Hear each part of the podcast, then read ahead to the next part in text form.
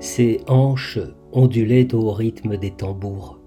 La déesse noire est morte avant qu'on puisse l'oublier.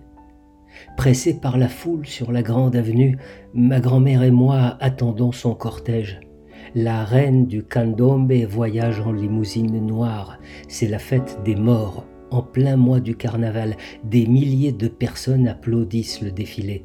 Le corps de Rosaluna danse dans son cercueil. La multitude pleure sur son passage, bercée de sons et d'odeurs.